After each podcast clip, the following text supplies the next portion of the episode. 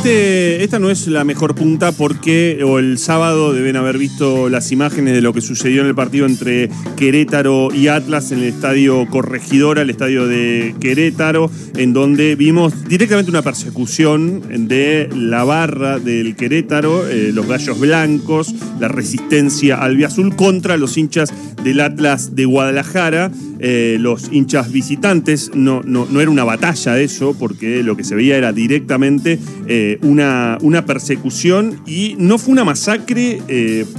Porque todavía no entendemos por qué, porque veíamos gente que, a la que desvestían, que le seguían pegando de manera inconsciente, ensangrentada, eh, tirada, veíamos cómo eh, las familias subían, los pibes se sacaban la camiseta del Atlas para que no los reconocieran y tuvieran que cruzar. Eh, bueno, fue, fueron y las imágenes fueron tan terribles que en un momento el sábado se comenzaron a lanzar cifras de, muertos, incluso en medios de comunicación. Que no eran ciertas. Que bueno, finalmente no, no lo eran los, este, al principio cuando la primera información oficial hablaba de que no había muertos, sino que había unos 29 internados, tres de ellos de gravedad siguen estando, algunos de ellos incluso puede perder el ojo, pero estarían fuera de peligro eh, en sus vidas. Eh, cuando eso lo decían, se comenzó a, aplicar el hashtag sí hay muertos, ¿no? y diciendo, bueno, el Estado está tapando esta situación eh, para no este, mostrar lo que fue una masacre en, un México que, Ya ha pasado eso. Que tiene desapariciones, que tiene asesinato de periodistas, que vemos lo que sucede.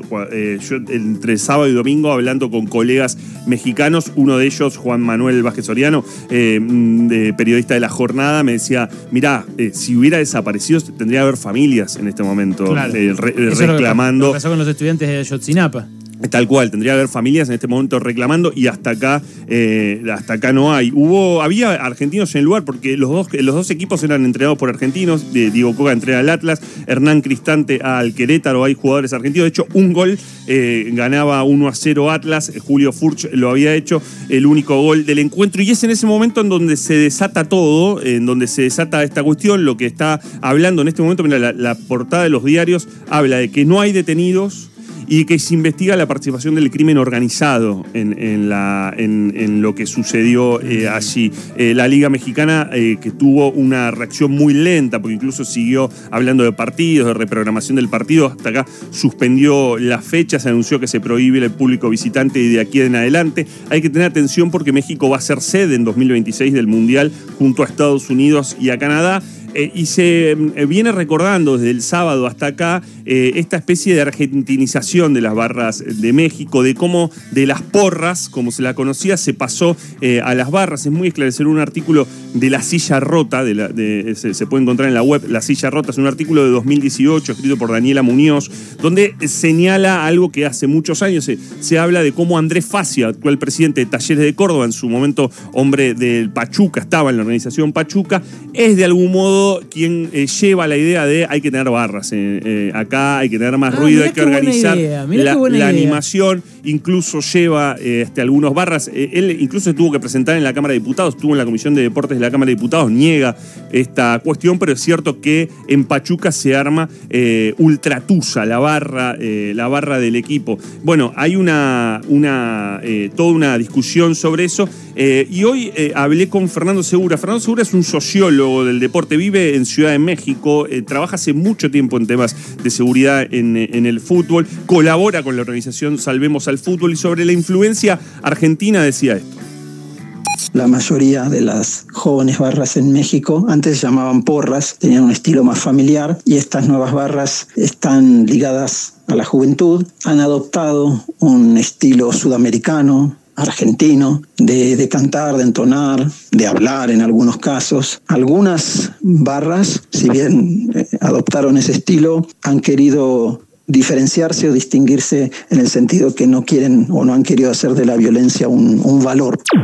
Bueno, este punto en donde es cierto que hay barras que eh, hay, hay, barras que son más violentas que otras, hay barras que no tienen tanta característica. Me decía Fernando que el fútbol mexicano tuvo episodios de violencia, pero no como el, de, el del sábado, no como las imágenes que se vieron ahí, por eso se está, este, se está pidiendo castigos muy severos. Realmente muy violentas las imágenes. Exacto, pero en esto que nos decía de cómo se argentinizan incluso en los cantos. Mira, escuchá un cantito del Querétaro, eh, a ver si, si lo logramos este, escuchar y entender.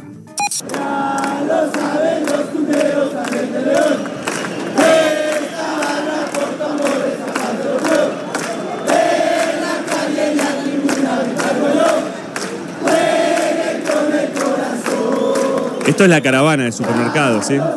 ¿Te acordás? Ya sale la caravana para Mendoza, una cumbia de Argentina. Mirá, escuchá esta. Esta a ver si te suena este, de, también del Querétaro.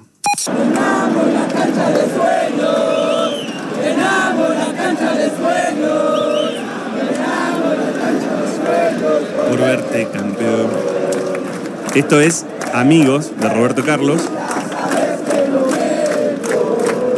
Ataque 77 después su versión, ¿no?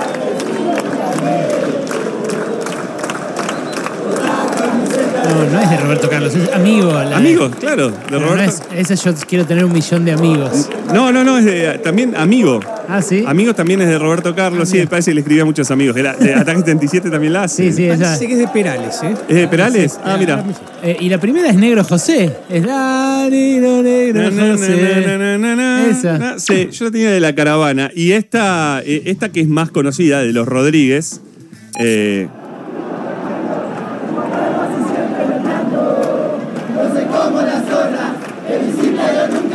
Sí, claramente, esta claramente. y esta es, para no olvidar.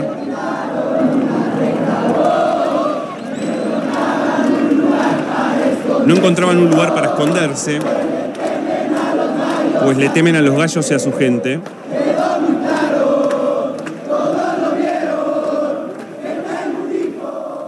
Y es rojinegro. Los rojinegros son los del Atlas. Pero digo, ¿por qué lo pongo más allá de la búsqueda de esto? Eh, porque ahí, ahí está la, con la misma connotación del aguante en las canciones, ya no solamente del aliento del equipo, sino del aguante, de la pelea, del esconderse. Atlas en su momento había tenido eh, también cruces con la gente del Querétaro. Ahora este, ocurre esta, esta situación con, eh, como decía Fernando, con las particularidades también de México, la investigación sobre el crimen organizado, la idea de planificación, de que los seguridad, la seguridad privada, hoy, hoy leí un artículo en donde decía, eh, se tercerizó y se privatizó todo en el fútbol mexicano. Los clubes son privados, de hecho, y la seguridad es privada, se vio desbordada. Hoy habló el gobernador de Querétaro con eh, Rey Siete Casi aquí en la inmensa minoría y confirmó efectivamente que se suspendieron a eh, cinco funcionarios de seguridad. En algunos casos hay barras que postearon en, redes sociales diciendo estaba planificado y nos abrieron los portones para poder pasar y agarrar los del Atlas. Pero claro, la situación de corrimiento también del Estado como eh,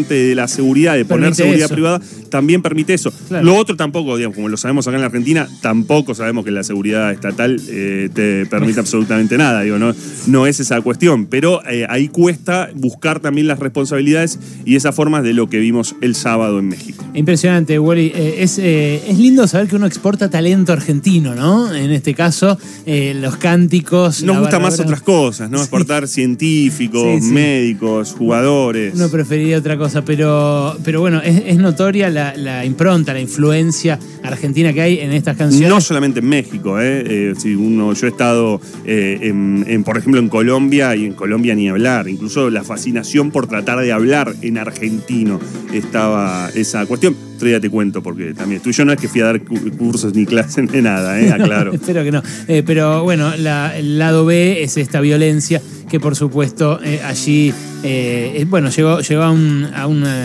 a un exceso y a una, y a una exageración realmente impactante. Quédate que así seguimos.